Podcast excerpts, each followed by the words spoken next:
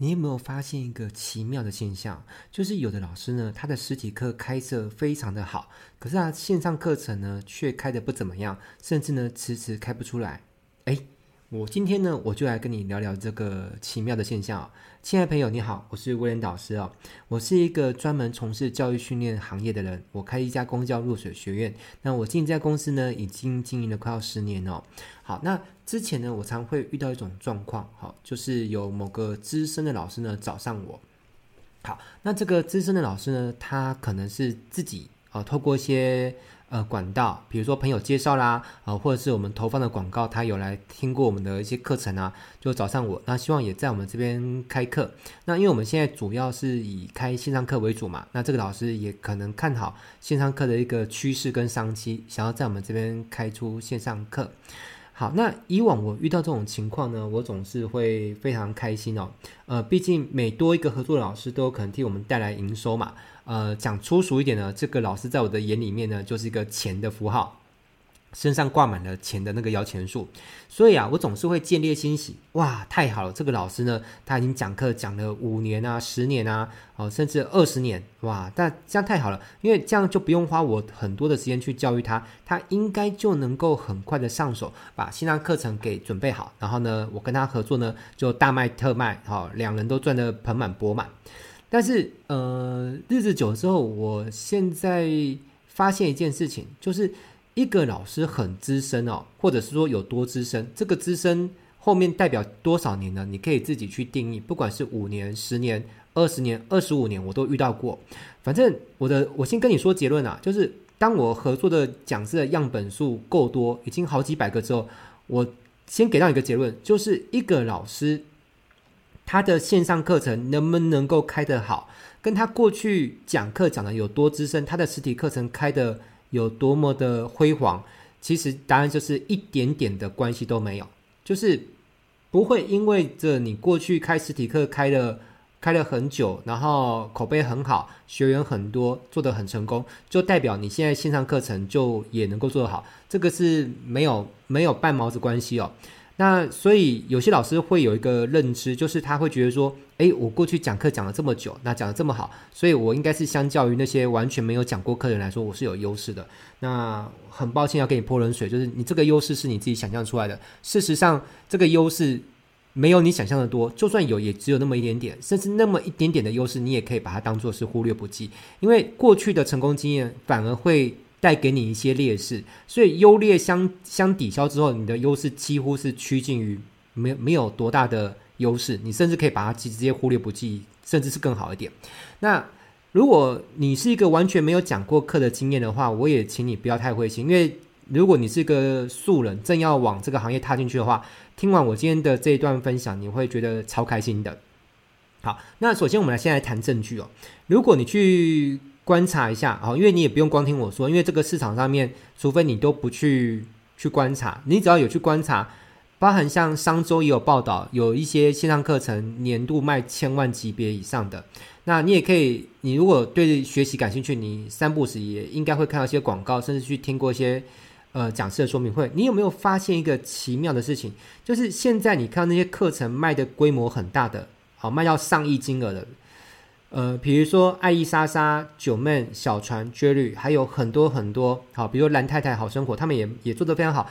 这些金额做到很大的，请问有哪一个是他们过去就是以开实体课为主，而且讲了很多年，讲得很有口碑的？请问有占多少个？我可以跟你讲，答案是一个都没有。以我刚刚所列出来这些人选来说，是都没有。那当然。你也可以想说，可是老师也有其他人是，呃，过去讲课讲得很好，然后现在出来卖线上课程也卖得很好，比如说王有福老师啊。那所以说，你如果是两边都去观察的话，你会发现这个比例啊，几乎是实体课程讲得很好，然后现在出来做线上课程做得也很成功的。我们用最乐观的情况去看，顶多都占不到一半，对不对？所以当你发现。比例这种情况的话，你就可以知道一件事情，就是你过去实体课讲的好不好，跟你现在做线上课程会不会成功，答案是一点关系都没有嘛。因为如果这关系是够大的，那么这些成功做线上课程市场做得很大的、赚钱很多的，应该会有更大的比例是那些原本就已经当讲师讲了很多年，对不对？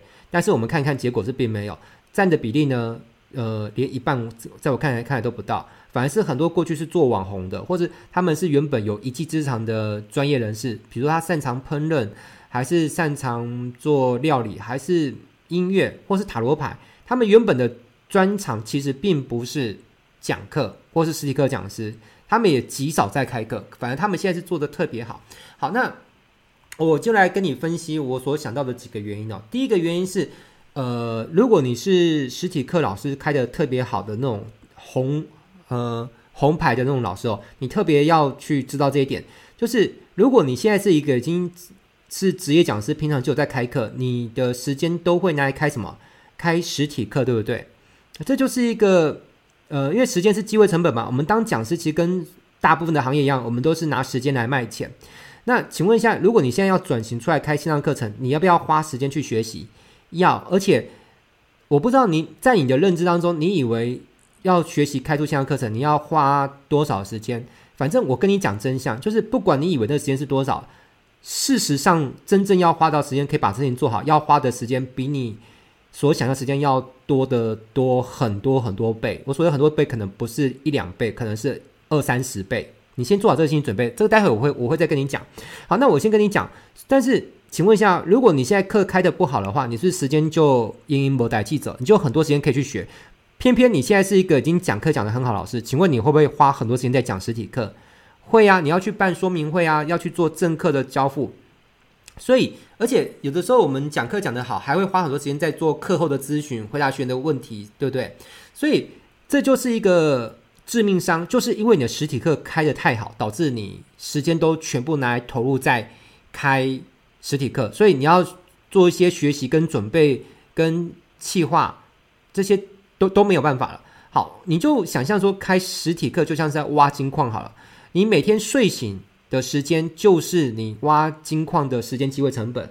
你只要一停止用手去拿起那个铁锹去挖金矿，是不是你挖到的金矿就变少了？你的收入就减少。要让你去铁了心去停止挖金矿这个行为是非常困难的，因为一来你的生活当中有你的开销的需求，二来。每个人都会有一些对美好生活的物质的欲望，所以一旦让你减少去做这些事情，就会减少你的收入，而且也有些人可能会因为这恐慌，因为每有些人家里可能有房贷、车贷或是保险费各种开销，如果减少你去投入这些赚钱的行为，是不是也会让有些人感到恐惧？这是很正常的，包含我也不例外，每个人都会遇到这种情况，所以因为这欲望、恐惧或是责任感，每个人都会花。自己的时间去挖金矿，但我这边讲的金矿指的是实体课老师，可能是投入行为去开开课。当然，如果你是别的领域，可能你的金矿另有别的比喻。好，那我们现在想象一件假设啦，开线上课程就像是在开采钻石矿。现在你不可能两只手，一只手拿着铁锹去挖金矿，另外一只手开钻石矿，一起一起同时开挖，这是做不到。你势必得要停下你原本挖金矿的行为，对不对？比如说，你原本一个月开课二十二天，哦，甚至十五天，你现在只能够缩缩减，可能减半，你可能一个月只能开十天或七八天的课程。你要腾出时间去研究怎么开线上课，那时间就等于收入嘛，这样等于你的收入就会减半。那请问你你愿意吗？你做得到？其实很多老师是做不到的。那我有时候也会遇到一种状况，因为我们有在开那个讲师培训班嘛，叫做超级讲师育成计划，我会发现。那些还没有报过我的课程的老师，有时候他们真的是很想跟我合作，而且我也觉得跟他们合作可能是讲直白点，就是有利可图。所以我可能会把一些参考资料，比如说我们开过的说明会的影片，呃，给到他，让他去 study 一下，了解一下，呃，线上课程大概是怎么样子，然后让他心里有个底，也了解我们的操作风格。然后可能过了过了隔天两三天，我跟他说：“那你看了吗？”呃，看的怎么样？他都说哦，不好意思，他比较忙啊，他他有课啊，他要咨询诸谁，所以他还没看。那其实久而久之，我对事情就很淡定了，就是这些开课开得很好的老师没没空看我给他的资料，很正常。好，那也还有一种情况是，他已经有报过我们超级讲师育成计划的，然后因为其实我们。我们可以去知道说他的进度条嘛。我发现这些实体课开得很好的老师呢，他的进度条可能过了半年之后，进度条还是为零啊？为什么？因为太忙了。因为其实说真的，每个人除了工作之外，都还有生活，对不对？你下班也要陪伴你的家人、你的爱人，呃，甚至偶尔还要追追剧、刷刷费，诸如此类的，这都很正常。所以，对这些实体课开的特别优秀的老师，其实你们要开线上课程，其实是特别不容易的。那我曾经培训一个老师哦，他当时来找我的时候，他完全没有讲过实体课的经验。那甚至他当时是属于失业在家的情况之下，所以他有大把大把的时间呢，全身心的投入来吸收我的超级讲师育成计划内容。那吸收完之后呢，就投入所有的时间去孵化课程，而且就是孵化线上课，所以他很快就成功了。他在短短的时间就赚了几十万，而且后来他现在一年透过开课与咨询，已经做到年营业额一千多万了。好，一千多万一个。入行不到三年的老师，所以你看哦，反而是这种新人，没有没有什么开过实体课经验，也没有被一些课程的时间给塞满满，他就有大把的时间好好的去钻研怎么开好线上课。那当然，我们从这个思路去以此类推，我会发现很多人哦，他找到我说，他其实有一个很漂亮的社会经历，他可能已经当过区那个经理啊，或者是。甚至是总监、协理等等，但是他依然会有点自信心不足。他会问我说：“哎，温老师，我这样子的资历出来开课够资格吗？”然后，其实我要跟你讲，在我看来，哈，很多人他的资历其实已经足够漂亮，足够出来担任老师。但是这种人往往最后都是那种开课进度特别慢的人。为什么？因为你想看，如果一个人能力很强，社会经历很漂亮，你觉得这种人有可能闲吗？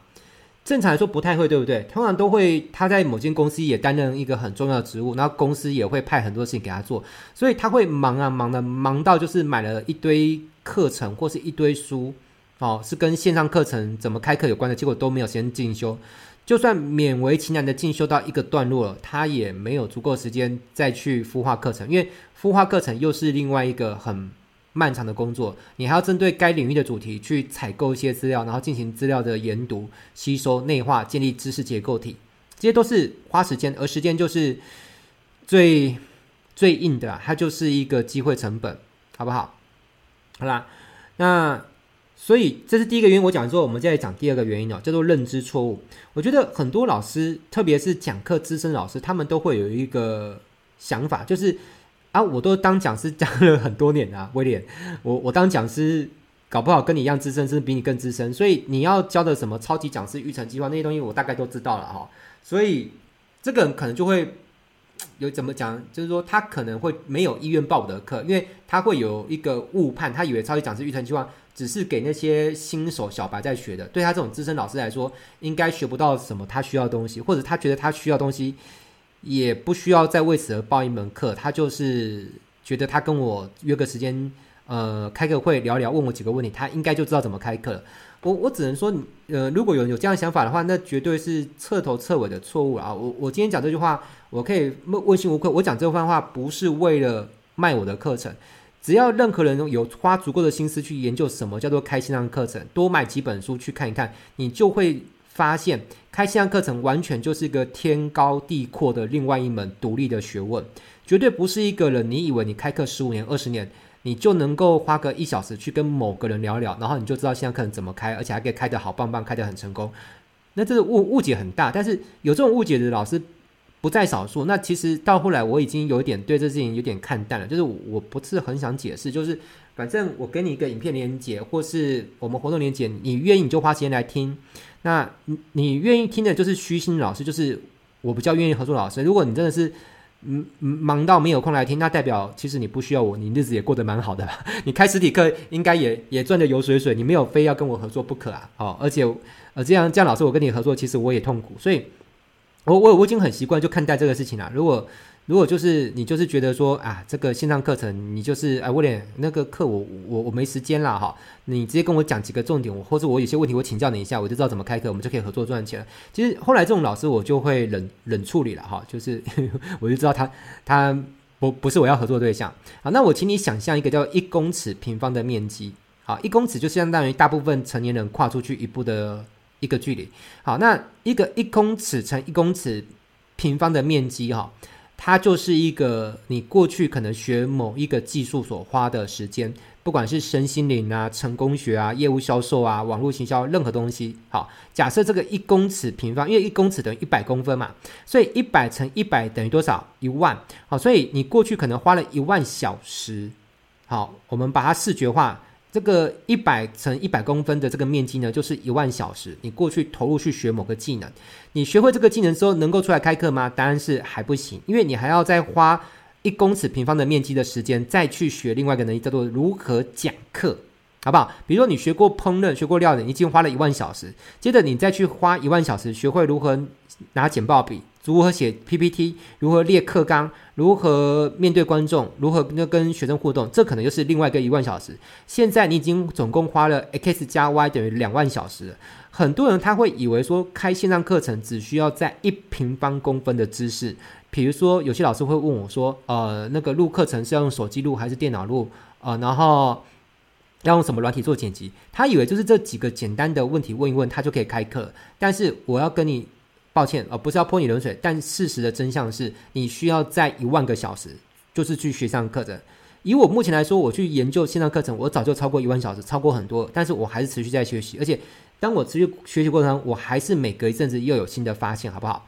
所以，如果一个老师他他会觉得说，他现在大部分人都已经知道，他离开线上课程只需要再懂一点点，就像就像什么，就是就像一个人开坦克车已经开了二十年了。现在因为某个任务呢，他的坦克车，呃，可能暂时不能开了，或者他有一个任务，他要去开战斗机。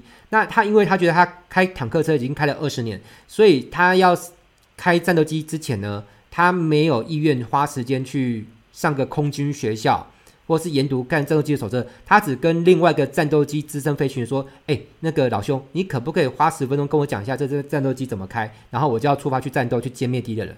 你不觉得？”这有有一点有点搞笑吗？就是这样的人开飞开战斗机，不要说歼灭敌人啊，光是不摔飞机就已经万幸了，对不对？但是说真的，大部分的老师，尤其是呃讲课讲的越久的老师，他的自我其实是越强烈，他越接受不了给人家的讯息，因为他大部分都在做输出，他已经很少把他的那个接收端呢可以给打开来了哦。好，那接着我们讲第三个原因，第三个原因就是很多老师会有自己习惯的风格。好，尤其是讲实体课的风格。那当然，讲实体课的风格跟讲线上课的风格，其实有些东西是不能够直接搬过去用的。因为在线上课，你要能够讲得好，能够成交，它有一些你需要做调整的东西。但是如果你现在是一个空白的白纸，就像不知道大家有没有看过那个那个《天龙八部》这部小说？那有一个角色叫虚竹，那他在少林寺的功夫有学到一个基础，然后他去。面对逍遥子的时候呢，逍遥子还要先化掉他的功力，才能够再灌新的功力给他。但是很很多人他的功力是不愿意被化掉，所以他也没有办法接收新的功力。那其实对我，如果说我是逍遥子的话，其实我要去把我的功力传给虚竹，我是很累的。反过来说，如果一个人从来没有练过武功，我反而还不用花力气跟时间去化掉他原本的功力。了解吗？好，那第四个原因是。呃，习惯了面对活人哦，他不太习惯去面对镜头。嗯、我我曾经帮某个老师录过课程，然后这个老师我听过他的实体课，他讲实体课真的真的很棒，很有那个气势。可是他面对镜头的时候，就整个人就很羞涩。好、哦，这是实体课一条龙，哈、哦，线上课一条虫，很很难解释为什么这样。但是这个现象不是第一次。那我还有一个老朋友，他。实体课讲得非常棒，好，也是超级名师，好，业界的资深的老师。那他后来想转型线上课程的时候呢，他拿一台 DV 录自己的讲课，然后发现自己讲的有够差，差到自己都觉得很愤怒，想要摔 DV。我我那时候跟他说，你要摔 DV 是不要急，如果那个 DV 真的不想要，你可以跟我讲，我可以接收，好，不用拿来摔。好，那还有一个原因就是销售成绩的落差。有些人他在讲实体课的说明会的时候，他可以卖很高单价的课程，而且成交率很高，办一场就会盆满钵满，赚很多钱。可是当他来到线上说明会的时候，他发现，即便他卖一个单价很低，低到可能打两折、打对折、打三折的一个低金的课程，他依然成交的不理想。这时候心里会不会觉得有一种失落感，甚至觉得很丢脸？丢脸你就不会想要继续做，对不对？但问题是线上课程，你一开始做不好，你就是要不怕丢脸，持续做，做久了累积经验值，你才会升级啊。你不能够因为打怪打的不成功，然后被怪打死了，你就觉得丢脸，从此不打怪。你如果真的看准线上课程就是一个值得耕耘的市场，你就是就是就丢脸还要丢加速丢脸的频率跟次数，你才能够快速的升级嘛。那还有就是声音效果的不同，呃，线上课程你要理解它是很吃声音的，跟实体课不一样，因为实体课它的有各种其他的因素。好，那。其实线上课程的发声啊，哈，声音的使用技巧跟实体课的使用技巧是有那么有点不太一样。这个我很难在今天跟你解释清楚。但是我发现有些老师他讲实体课的时候，他的声音并没有什么问题。可是他讲线上课程的时候，会他的声音会让人听了觉得有点吃力，很沉重。听了你会很，如果是拿耳机听的话，你会听到很想拔掉耳机，就是有点听不下去。你你懂吗？那当然他的成绩就会不理想。但声音是需要修炼的，那你愿意花时间修炼吗？像这个事情，我算有点小心得，所以在我的超级讲师育成计划，还有一个独立门课，就是讲师的声音的修炼。好，所以你也可以思考一下，你有没有真的需要吃这行饭？好，就是你有需要靠讲师这行饭这个饭碗嘛？因为有些老师他有他的本业，他可能自己经营一家公司。或是他是一个很厉害的顾问，他光靠帮人家做做顾问咨询，一年也可以赚一千万。所以对他而言，讲课这事情就是可有可无啊。如果对你而言讲课可有可无的话，那不管是镜头感也好，声音也好，你是不需要练的。但是如果你现在还需要靠讲师的这份收入来养活你自己，甚至是养活你的家人，那甚至你也感觉到有一点点的危机意识。啊，觉得说啊，线上课程好像真的得要做。那我只能跟你说，当你意识到这个东西有足够重要性的时候，哪怕你再不习惯、不情愿，你还是得要刻意去苦练。像大家如果有在长期关注我的 YouTube 频道的话，你去看我的 YouTube 频道威廉导师的频道，你会发现，其实还在两年多前，甚至几年前，我的镜头感也很差。当时我也是面瘫，可是我有没有因为着觉得自己很糟糕、很丢脸，我就不继续录影片？其实没有。我还是持续一直录录录到现在，我才终于比较好一点。但比较好一点，那也只是因为我以我现在的标准去看我自己。也许再过个五年、十年，我更进步的时候，再回过来看现在的我自己，又会觉得现在的我其实是是不够好的。其实当时也是啊，其实当时的我也不觉得自己很糟，可能就是因为没有意识到当时讲得很糟，才会厚脸皮的继续录下去，好吗？好，所以有时候有时候你要适度的放弃完美主义了哈。好，对，很多老师现在课程开不出来，就是完美主义太太太严重。好，那第五个原因就是限制性的思维哦。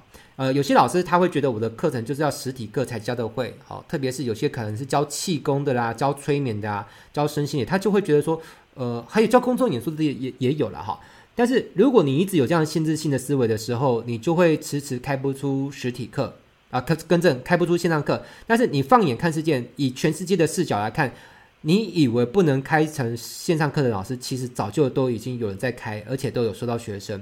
好，当然这个没有批评，没有比较啦。你因为有些人会觉得说啊，因为他们比较不负责任呐、啊，我比较负责，所以我觉得那样开是有危险，可能会伤害到学生。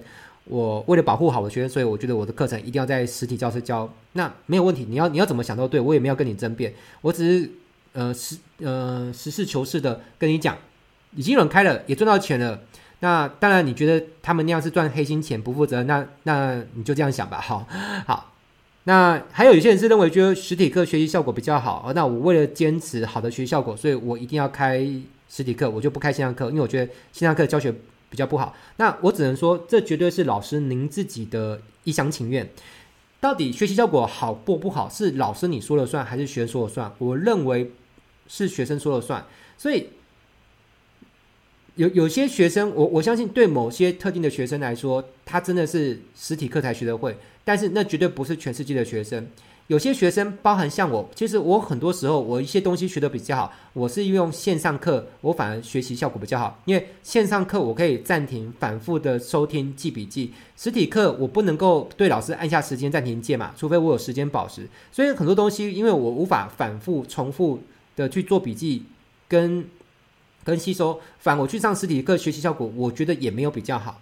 好，当然这个因老师因课程而异，但是我只能跟你讲，如果你还在以为说实体课程学习效果就是比较好，其实那只是一厢情愿，你只是用某一种理由在掩饰事实的真相。事实真相是你喜欢享受那种学员围绕着你，然后对你露出赞叹啊、笑容的表情。你只是舍不得那个画面消失了，所以你就会用另外一种理由来来自我游说跟说服别人说，我为了坚持品质，好吧？那第三点是害怕被偷录。哈、有些人觉得说啊，实体课呃比较不会被被偷录，那线上课程比较有可能。那我告告诉你真相好。不管实体课、线上课程都有被偷录的可能，而且都已经有人在网络上贩售，所以你你就不用再去想说哦，我所以我要开实体课这种事情，好吧？好，那会录你的就是会偷录你的，哈。那呃，最后我想要做一个总结，就是当你还在裹足不前的时候，其实别人可能早就开始展开行动嘛。啊，别人搞搞不好别人在那个领域没有你资深，比你晚五年入行，只是因为你在坚持一些你认为你所相信的事情。导致你对线上课程呢，就是迟迟不展开行动。结果随着岁月的推展，你发现一个比你还要菜的老师呢，他已经透过线上课程赚得盆满钵满，市场可能是你的两倍、三倍、五倍、十倍大。那呃，刘德华说在一首歌里面提过说哈，人生最伤最痛的是后悔哦。那最后我想要引用一个爱情故事的情节哦，你去想象一件事情，我不知道你现在几岁哦，呃。